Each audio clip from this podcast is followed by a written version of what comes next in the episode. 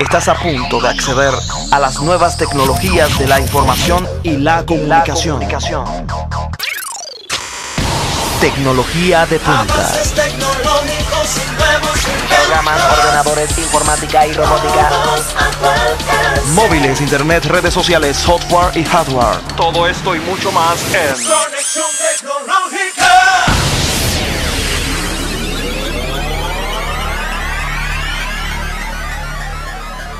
Para nosotros es un placer y una bendición contar cada semana con esta edición de su programa Conexión Tecnológica, siempre llevándoles interesantes informaciones sobre el mundo de las TIC, tecnología de la información y la comunicación. Gracias por estar con nosotros. Eh, bueno, una semana más de informaciones interesantes y, y hoy no es la excepción. O sea que le quiero dar de inmediato el, saludo a la persona que nos toca hoy, que es la, la ingeniera Naitis García, que está con nosotros.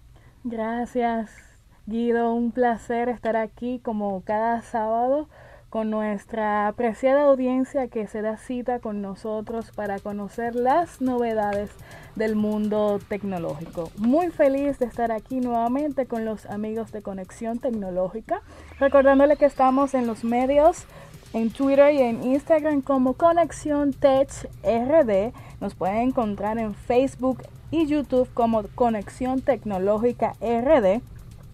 Nuestro site web conexiontecnologica.com.do y estamos en streaming en la nota diferente 95.7fm.com.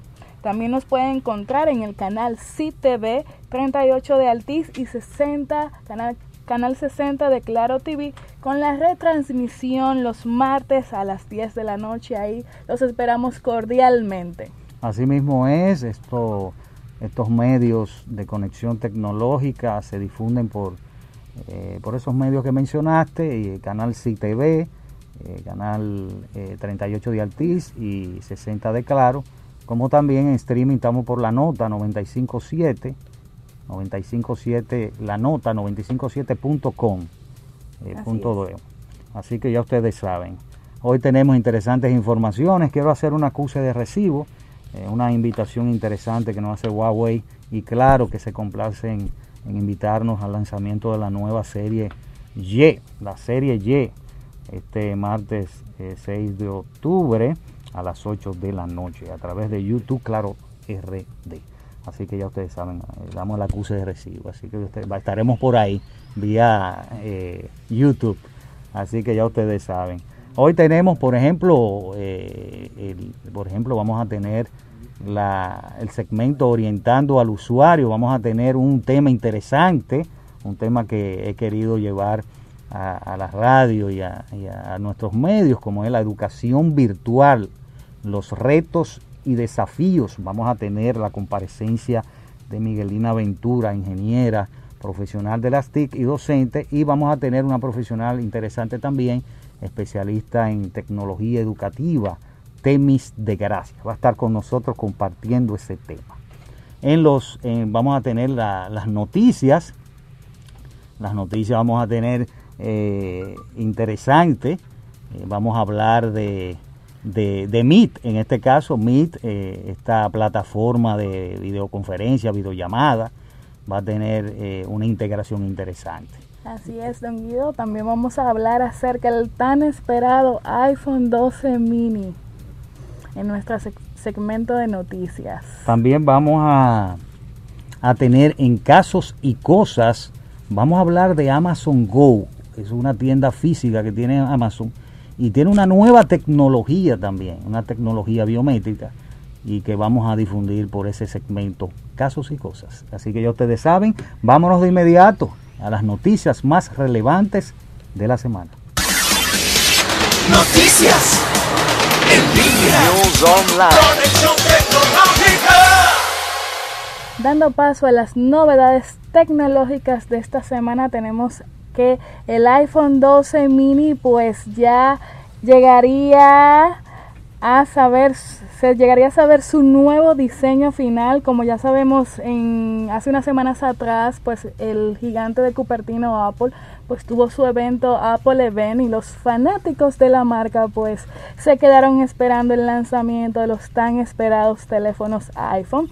Sin embargo, esa espera ya ha llegado a su final, pues la nueva gama de teléfonos iPhone 12 están casi a la vuelta de la esquina, por no decir que ya están listos, pues su lanzamiento se espera para este mes de octubre. Hay un nuevo teléfono pues que está creando tendencia que es el iPhone 12 mini el cual ha tenido muchas filtraciones, muchas expectativas en las redes sociales se están comentando acerca de este nuevo teléfono del iPhone 12 mini. Pues se especula pues que van a llegar hasta en cuatro modelos diferentes según los rumores que andan en las redes sociales y uno de ellos que ha causado mucha controversia y mucha especulación pues es un modelo inédito bajo el prefijo de mini se habla de que este equipo pues va a recuperar ese formato pequeño de los iPhone a los que los que somos usuarios fieles de la marca estuvimos acostumbrados en un tiempo y que este nuevo diseño pues va a apostar por algo más manejable y que va a estar a la mitad de entre un iPhone 4 y un iPhone 6. De hecho, andan muchos eh, diseños eh, particulares en las redes sociales acerca del posible eh, formato que va a traer este teléfono. Se especula que este modelo mini pues va a compartir las mismas características técnicas que el iPhone 12 regular, aunque se especula que va a sacrificar un poco de lo que es la batería, lo cual va a ser recompensado con una pantalla de menor tamaño y resolución. Va a mantener la misma cámara y el mismo procesador.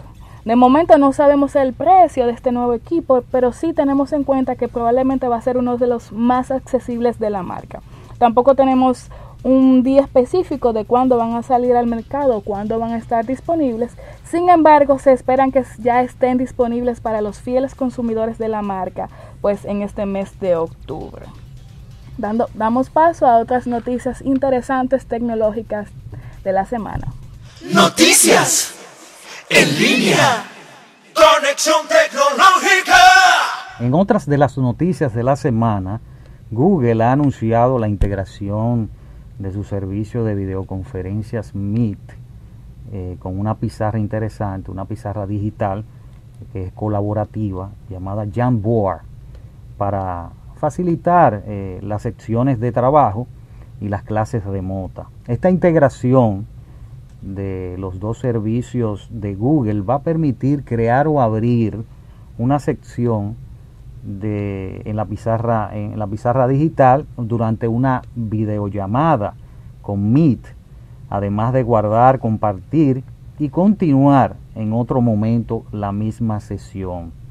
La creación o apertura de, de esta pizarra solo es posible para aquellos usuarios que se han unido a la videollamada desde un computador. Quienes sigan el encuentro digital a través del móvil o smartphone tendrán acceso a un enlace que les va a, redirigir eh, a la aplicación Jamboard.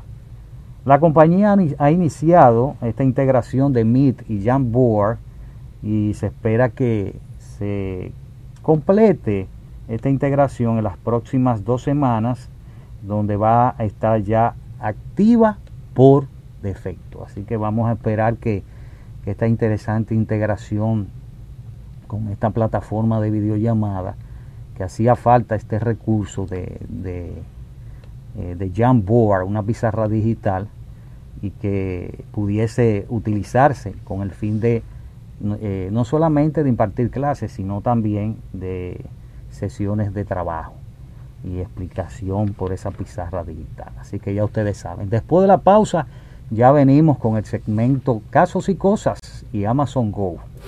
Ya regresamos a Conexión Tecnológica. Casos y cosas de la actualidad tecnológica. Seguimos con nuestro programa Conexión Tecnológica y ahora nuestro segmento Casos y cosas de actualidad tecnológica. En esta semana Amazon Go, esta, esta tienda física, que hay dos en Seattle, y, que sus productos son como si fuera de supermercados. Esta tienda física de Amazon, Amazon Go, está utilizando ahora o comienza a utilizar una tecnología biométrica interesante que viene siendo con la palma de la mano o con sus dos palmas. Usted tiene que registrarse, claro está, previamente para utilizar la palma de la mano para acceder a la tienda e incluso hasta pagar. Eh, la idea es que no hayan cajeros por el medio debido a, incluso a, la pandemia y a, que hay que estar al, distanciamiento. Y Amazon One es la tecnología que, que implementó en sus dos tiendas de Seattle eh, Amazon Go. ¿Qué te parece, Anaitis, esta nueva implementación de, este, de esta tecnología biométrica y que se dice que es la más segura y confiable, ya que las demás, como reconocimiento facial, ha dado eh, de qué hablar. Sí, sin lugar a dudas, pues Jeff Bezos ha sido un hombre que siempre ha demostrado visión y esta implementación de esta tecnología, tanto en las tiendas de Amazon, con el, concepto de Amazon Go, como esta nueva tecnología, pues revela que él es una persona de gran visión y muy acorde a la realidad de los tiempos, pues con esta pandemia, el hecho de que los clientes pues ya puedan entrar a la tienda sin tener que contactar, sin tener que hacer filas. Y ahora con esta nueva tecnología pues que van a, van a, se va a facilitar el acceso que puedan entrar solamente con la palma de la mano, pues sin duda revela que Amazon es una compañía visionaria y pues su líder ha demostrado también una estrategia comercial muy interesante a nivel de diversificar sus ingresos más allá de lo que son las suscripciones Prime que sabemos que ellos manejan la venta de libros digitales y las bocinas hechos que son muy populares de la marca.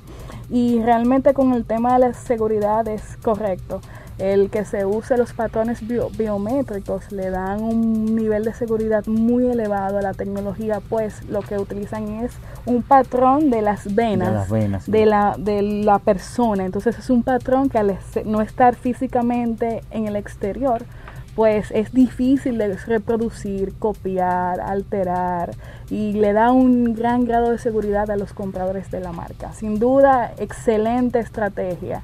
Sí, esto va, como tú dices, a diversificar y va a permitir que Amazon, en este caso Amazon Go, pueda eh, implementar esta tecnología a otras, eh, otras minoristas y que esa tecnología se pueda vender por ahí eh, y utilizar.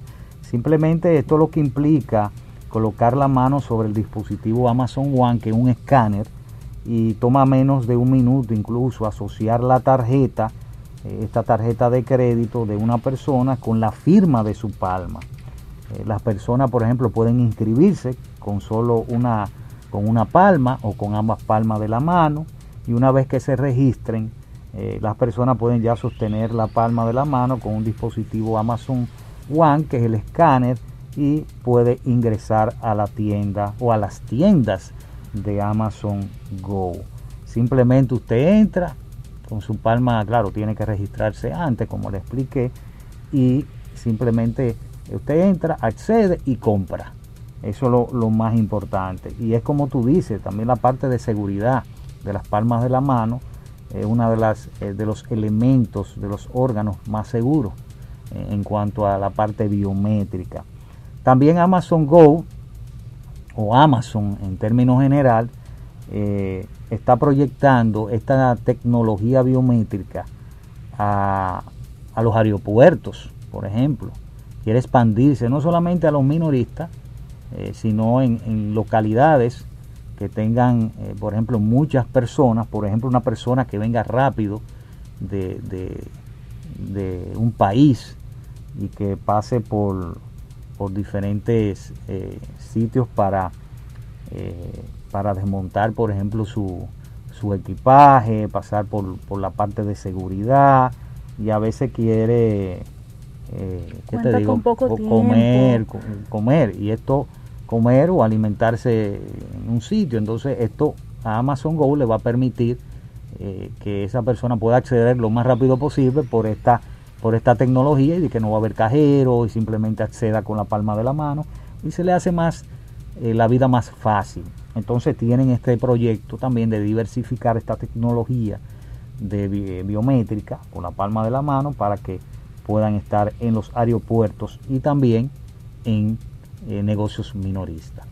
Sin lugar a dudas, pues los usuarios de Amazon se van a sentir muy cómodos con esta nueva tecnología. Actualmente está el debate de la identificación biométrica facial, el hecho de que pues con este patrón que queda del rostro de la persona se reconoce la identidad de la persona y con esta nueva tecnología pues Amazon se aleja de esas controversias ya que con la identificación mediante el patrón de las venas de las palmas no se puede determinar la identidad de una persona mirando la imagen de su palma. Y sin duda para aquellos usuarios que se preocupan por su privacidad y por su seguridad esta nueva tecnología va a ser muy atractiva que es lo importante. Y se puede utilizar también para acceder, por ejemplo, en empresa, en vez de utilizar la tarjeta de identificación de ese empleado, de ese colaborador, usted puede implementar este tipo de tecnología para que no tenga que utilizar esta, esta tarjeta.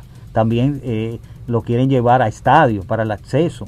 O sea, que se puede, se puede utilizar esta tecnología en muchos, en muchas, en muchos puntos interesantes para, para que no haya ese, esa aglomeración de personas, sino que no haya fila y que puedan acceder a los sitios de manera más rápida y en este caso más segura.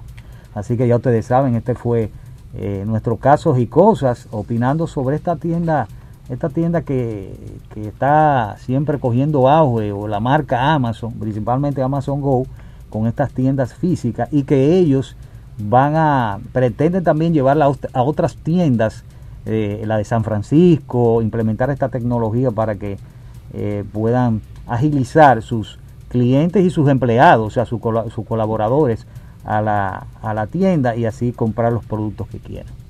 Así que ya ustedes saben. Después de la pausa ya venimos, ya venimos con el segmento orientando al usuario, hoy con la educación virtual, los retos y desafíos, con Miguelina Ventura, esa profesional del área de las TI y docente, y también la especialista en tecnología educativa Temis de Gracia. Estará con nosotros después de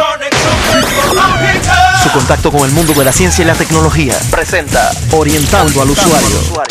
Bien, continuamos con nuestro programa Conexión Tecnológica y ahora tenemos nuestro segmento Orientando al usuario. Vamos a orientar al usuario hoy con un tema interesante, un tema que estuvo en el tapete y todavía está en el tapete. Eh, la educación virtual, retos y desafíos y hubo un cambio bien drástico con, la, con este COVID-19 donde instituciones educativas y empresas tuvieron que adoptar, adoptar la virtualidad, no solamente en el trabajo, sino también en la parte educativa y comenzar. Hay algunos que ya tenían una, una base ya hecha, pero le faltaba. Pero para eso vamos a hablar con Temis de Gracia, que está con nosotros, especialista en tecnología educativa y tenemos también vía, vía Zoom a la ingeniera Miguelina Ventura que estará con nosotros. Pero vamos a compartir mientras tanto con Temi, darle la bienvenida. Gracias por venir y comparecer a nuestro programa. Muchísimas gracias. Gracias a ti. Mira, vamos a comenzar con, con qué es la educación virtual. Vamos a comenzar por ahí, por lo básico, para ir aumentando un poquito eh, los detalles en sí. ¿Qué es la educación virtual? Para que los amigos se vayan empapando de, conceptos y, y, luego vamos a hablar de qué involucra eso. La educación virtual es la educación que está asistida por recursos tecnológicos. LMS, que son plataformas de plataformas tecnológicas con que pueden ser tanto sincrónicas como asincrónicas. Las sincrónicas son las que estamos usando como Zoom, Meet, Team, hay muchísimas otras. Y estas se pueden dar la clase en vivo, como chateando, ¿verdad? Una videollamada, podría decirse así para que la gente entienda. Y las asincrónicas, que no son en tiempo real, donde se le colocan actividades a los participantes. Fuera, fuera de la virtualidad. Fuera de la, es, es virtual. Es virtual, pero... Pero no están conectados todos al mismo, tiempo. O sea que son prácticas que se le, se le, se le asigna eh, para que puedan hacerlo eh, dentro de la virtualidad, pero afuera. Y, Exacto. y- y eso se llama aprendizaje colaborativo, porque también puede, eh, eh, pueden utilizar las prácticas para, para por ejemplo, eh, hablar con, lo- con los mismos estudiantes, poner una serie de, de dinámicas para que puedan hacer esa actividad. Y, vamos a hablar sobre eso más adelante. Pero lo importante es eh, la parte conceptual, eh, que es la educación virtual. La educación virtual, como tú dices, involucra plataformas tecnológicas. ¿Y qué herramientas i- incluyes, incluye eh, la, la educación virtual? O sea, ¿qué, qué herramientas? Podríamos decir, Internet. eh, Internet es lo Eso básico. es vital, ¿verdad? Es vital porque imagínate, es el medio con el que podemos interconectarnos. Plataformas, como te decía, que son las que van a servir para la gestión, que ya tiene que ver todo lo que es gestión y administración de esa educación virtual, tiene que estar sustentada en plataformas que son LMS y estas sirven para colocar contenido, administrarlo, pero también hay plataformas que te generan también todo lo que son el, guardar la base de datos, hacer backup de esas informaciones. Todo eso hay que tenerlo en cuenta porque no es simplemente tener un espacio donde los muchachos poder subir actividades. Hay que guardar todas estas evidencias. Hay que una institución que necesite tener registro de todo lo que se hizo ahí, necesita tener donde alojar toda esta información.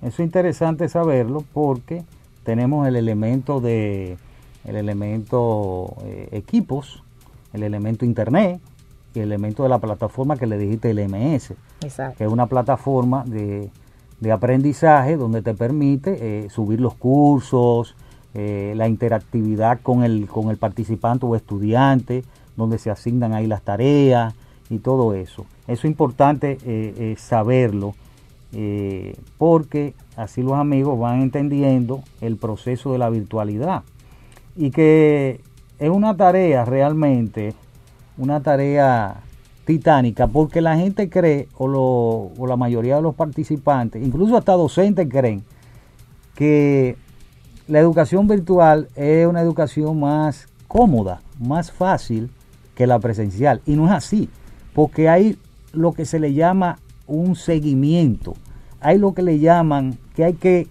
que, hay que realizar una empatía con los participantes y no es fácil. Yo como docente sé lo que es eso. Entonces, eh, a nivel presencial quizás sea más fácil hacer todas esas eh, dinámicas, la empatía, e incluso hacer ciertas dinámicas que no es lo mismo que la parte virtual. Has tocado algo muy interesante. Fíjate, eh, yo tengo hijos y soy docente. Precisamente ayer comencé a hacer un levantamiento de mis estudiantes que tenían la costumbre de ir a su salón de clases. Les preguntaba cómo se han sentido, qué prefieren. Algunos decían, yo prefiero la virtualidad porque me, me acomoda con el trabajo y con algunas situaciones y me permite no estar eh, en, en entaponamientos. Otros decían, me gusta la presencialidad, necesito estar con mis compañeros, con mis amigos, algunas universidades las tengo en la plaza y ahí todo eso. Y los más pequeños hablan sobre todo de la empatía. Hay profesores, dicen, a, a mis hijos dicen, tengo profesores que no, con lo que no he logrado hacer empatía. Son como aburridos. Me duermo, mami, en la clase, me dicen. Y ese, eso realmente es parte de la virtualidad, eh, hacer empatía, ser organizado, porque hay que dar un seguimiento muy personalizado a cada participante. Muy bien. Mira, tengo también a que las conoce y compartimos esta, este panel con la ingeniera Miguelina Ventura, que está con nosotros. Vamos a darle la bienvenida. ¿Cómo está Miguelina?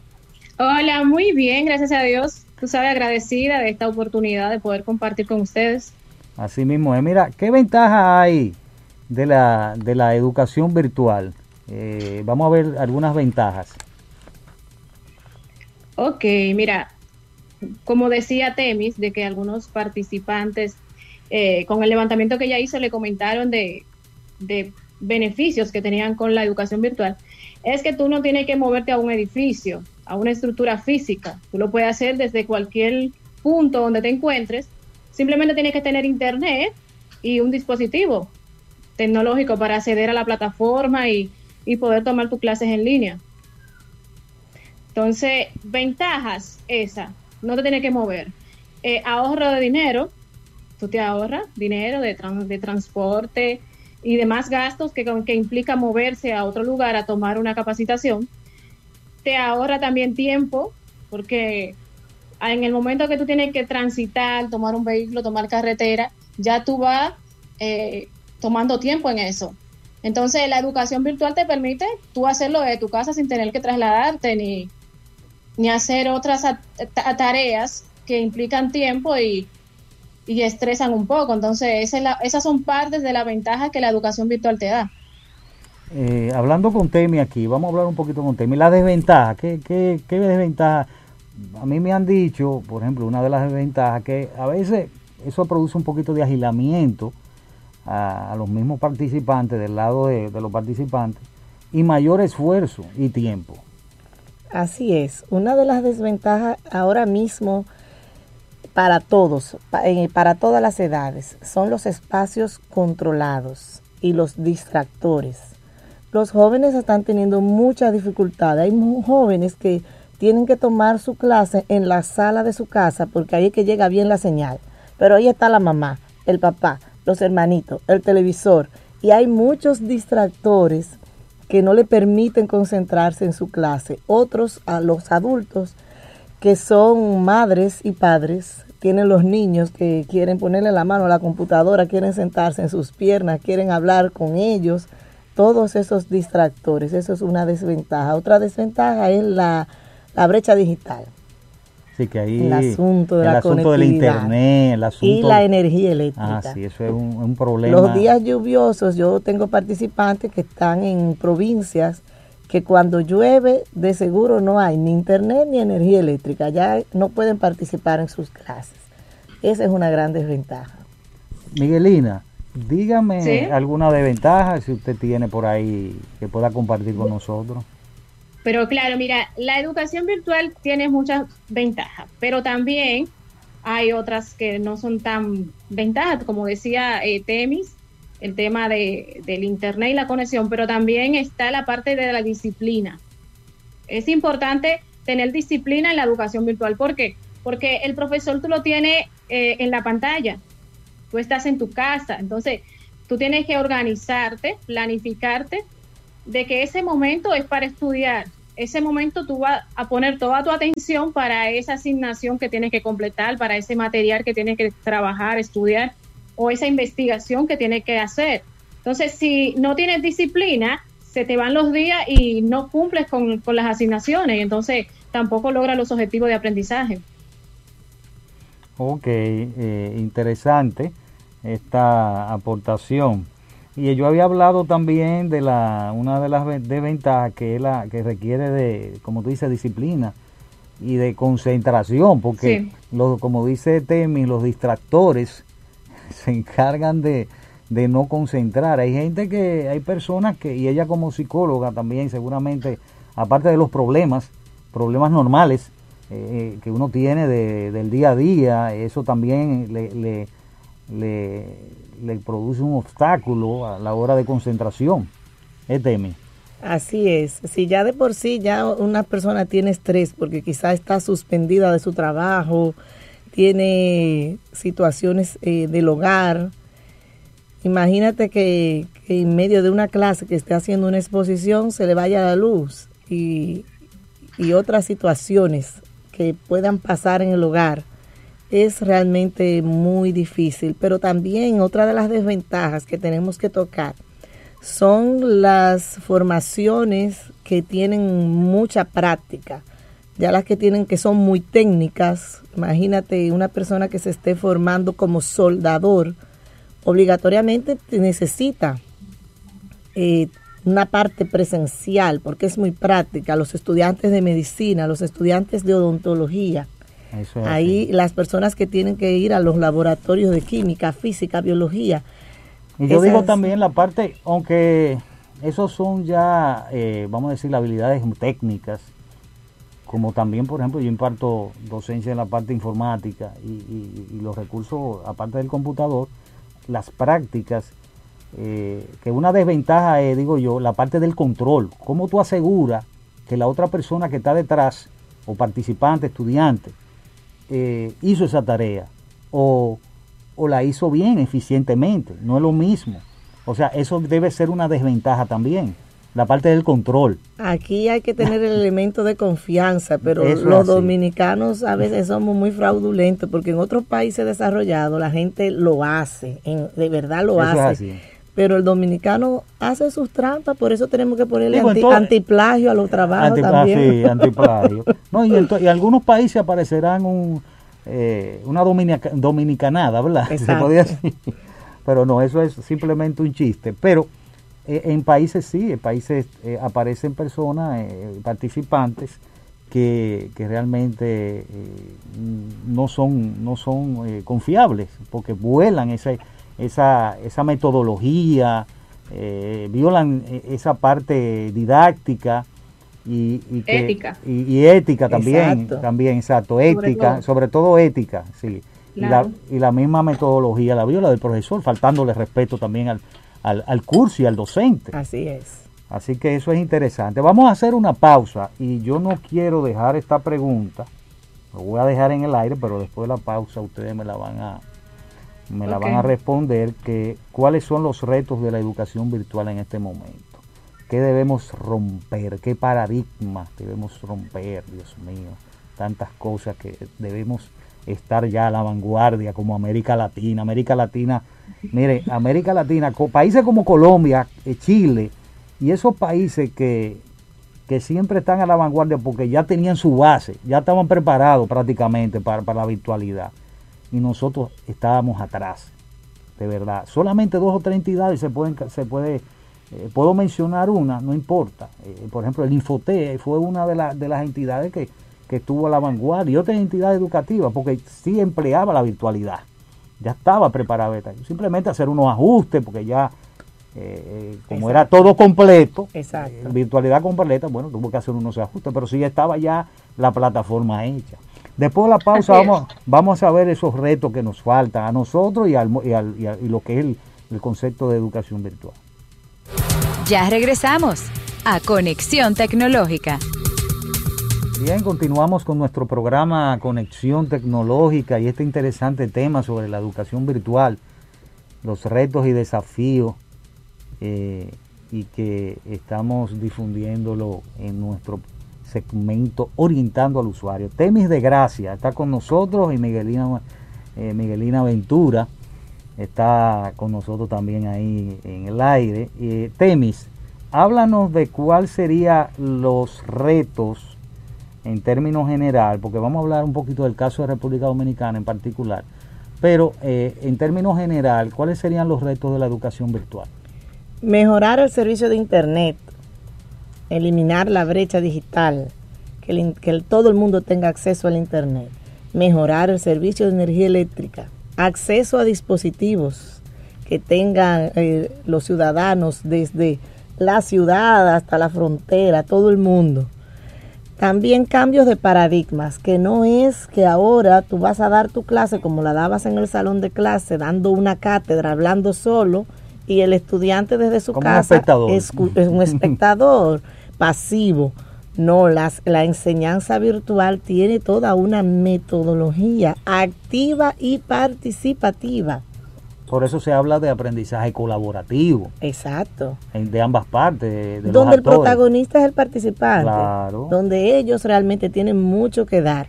Otro reto es la actualización del docente más que del participante. La mayoría de estos participantes nacieron en la era digital. El docente debe actualizarse y cada día ir viendo cuáles recursos existen, gratuitos o de paga, y también pagar por algunos servicios, el mismo docente, artillarse, como, se dice, ¿verdad? Zoom, pues, la licencia de Zoom, claro, de Meet. Claro. Meet, después va a tener su licencia, va a ser paga. Sí. Sí, eso es, que es importante que, que se que se, como tú dices, que se, eh, se artille, o sea, se prepare con, instrumentos tecnológicos. Yo digo que un ebanista compra instrumentos para trabajar, el docente también debe comprar. Así mismo. Miguelina, eh, cuéntame de, otros retos que tú puedes, eh, puedes percibir de que se necesita, esos retos, cuáles son que todavía le falta a la educación virtual. Mira, ya eh, Temis ha mencionado bastante sobre los servicios básicos que debe haber, ese es principal, porque si tú no tienes acceso a eso, no vas a poder, ¿verdad?, conectarte y, eso. Pero también es parte de la, mentalidad, la forma de yo recibir clase también hay que adecuarla, porque eh, muchos participantes me han externado, profesora, pero ¿cómo es que vamos a hacer? Porque es que si yo no la veo, entonces le, se crean esa incertidumbre y esa barrera mental.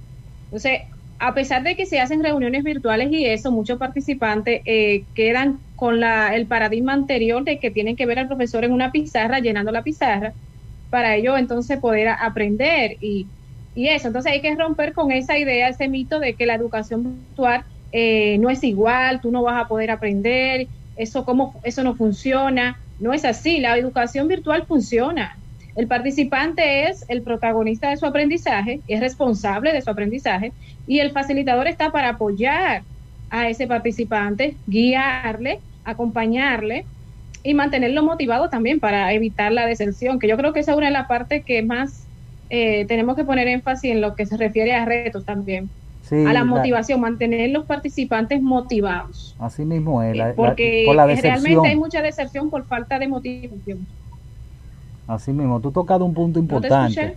¿No, no, que tú has tocado un punto importante porque eh, a eso, eso es un reto, o sea, tratar de que no se te vayan los participantes. Eh, bueno, eh, tiene, por eso tiene que mantener una empatía constante y, y, un seguimiento constante, o sea, mandarle correo, que a ver si, si hizo la tarea. Hasta llamarlo. exacto, hasta llamarlo, así mismo. O sea, el esfuerzo, el esfuerzo es mayor en la parte de educación virtual que una educación presencial. La gente, no, pero que eso es fácil, tú subes los contenidos, eso me estaba diciendo ahí un grupo que yo tengo de docentes, y digo, no, pero que eso, eso fue al principio, se dieron cuenta de que no, que no es lo mismo. O sea, el seguimiento es mayor que un presencial. Así es. Eh, y, y, el control, debe estar establecer un control y el esfuerzo, cuando hablo de esfuerzo, hay que crear una empatía, tener constante comunicación, eh, crearle su grupo de WhatsApp, ser muy flexible hay Que ser, hay que ser muy flexible.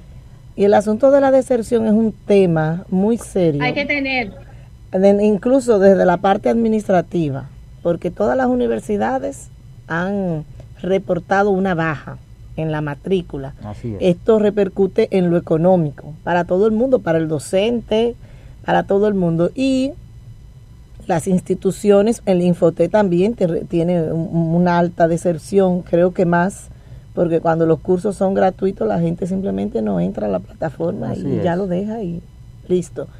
Y es un gran reto también para el docente, darle seguimiento, mantenerlo motivado a ese grupo, para que no se caiga el, ese, esa, esa acción, esa asignatura. No, y que hay una parte que también eh, debe debe introducirse, que es la parte de la plata, cómo usar la plataforma, el encuadre, ¿qué le llaman? El encuadre grupal, ¿no? algo así. Exacto. Eh, entonces, o sea, para que sepa acceder a la plataforma, mira, una orientación al principio tiene que ser, vamos a utilizar Zoom o no vamos a utilizar Zoom, vamos a utilizar eh, WhatsApp, vamos a utilizar Telegram o otro tipo de de mecanismo tecnológico para, para poder eh, dar seguimiento y así sucesivamente. O sea, que no es una tarea fácil para el docente y, para el mismo participante también, y para el mismo participante porque al no saber a veces de plataforma, no ha tenido continuidad quizá de estudio, de primera vez, hay que inducirlo, hay que hacer una inducción, un encuadre como le llaman. Pero el participante aprende más al final, porque ah, adquiere los conocimientos propios del curso y adquiere competencias tecnológicas. Eso es así,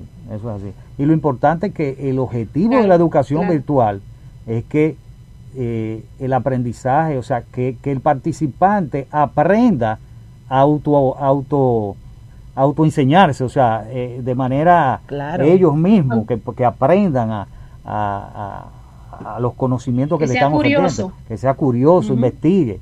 El sentido crítico, crearle también. Y tienen que aprender, porque esto no para ahora. No. A, veces creemos que en diciembre terminamos con esto, pero el año que viene seguimos. Seguimos. Eh, es posible que eh, eh, hay probabilidad, eh, Miguelina, hay probabilidad que esto, en estos venideros años, vamos a decir el año que viene, sigamos con la parte de la virtualidad o hay una mezcla presencial virtual. Mira, lo virtual, eso es el presente y el futuro. Eso va para mucho. Ahora bien, estamos conscientes, como decían ya en partes anteriores del programa, de que no todas las formaciones son 100% virtual.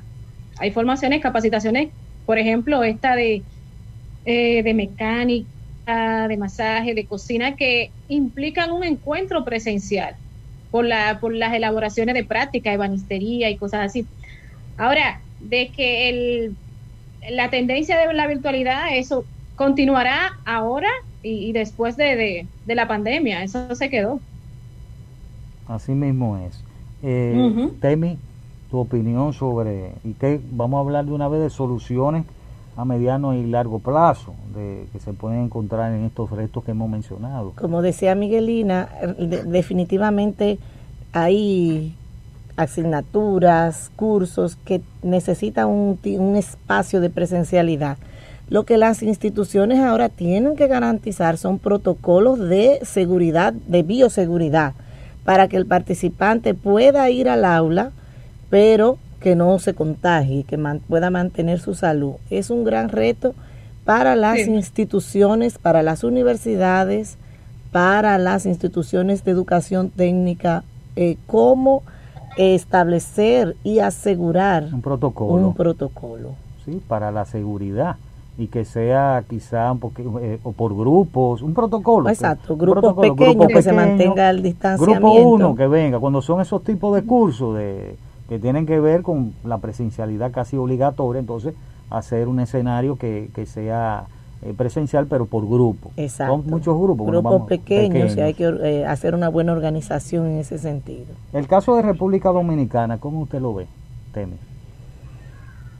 Bueno, a mí no me gusta ser pesimista, pero lamentablemente veo que este año te voy a hablar de, de tipos de personas, Hay algunas personas, por ejemplo, que, han escrito eh, artículos eh, de que no debió no debe comer la, la, parte de la, escuela pública y quizá bueno quizá la misma privada no debió comenzar ahora en noviembre por ejemplo la pública y, y, debió comenzar en enero. Tú sabes qué pasa que es lo mismo empezar en noviembre que en enero. Okay. en realidad es lo mismo porque si uno no comienza es como el ave el ave sabe que su polluelo tiene que volar en un momento ella simplemente lo lanza y el polluelo tiene que levantar sus alas y volar sin ningún tipo de entrenamiento. En este caso se le está dando un entrenamiento a los docentes, pero sí deben de comenzar y vivir la experiencia, porque si nos quedamos en la teoría nunca hacemos el salto. Pero quizás los artículos dijeron eso porque no estábamos preparados, precisamente hay que preparar, hay que hacer una base. En, los otros, en los otros países hicieron su base y comenzaron bien. Lo que pasa es que la pandemia destapó una caja de Pandora y era muy grande la caja.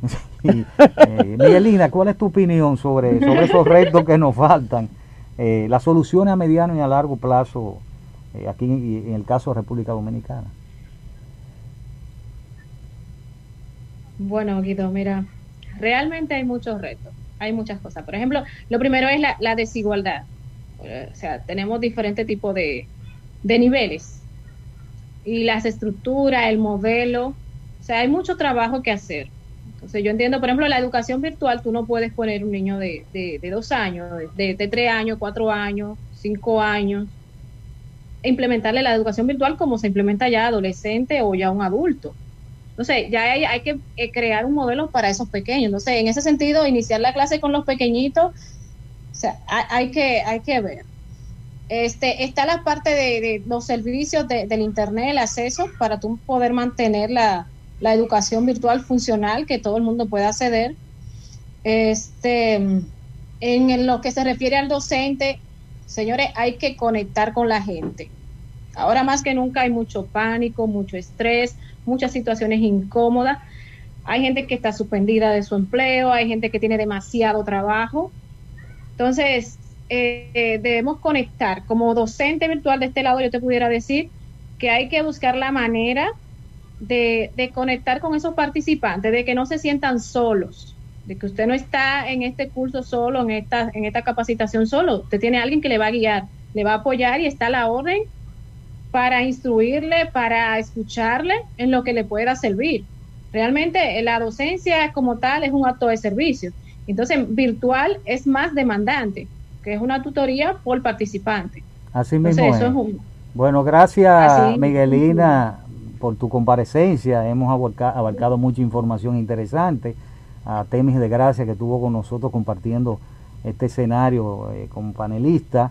Le doy las gracias por comparecer y a los amigos que nos escucharon y nos vieron, ya la próxima semana estaremos de vuelta con otras informaciones interesantes en el mundo de las tecnologías de la información y la comunicación. Hasta la próxima.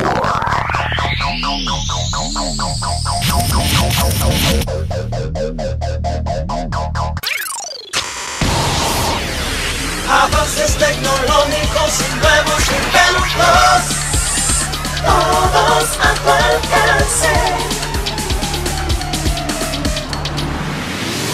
Conexión tecnológica.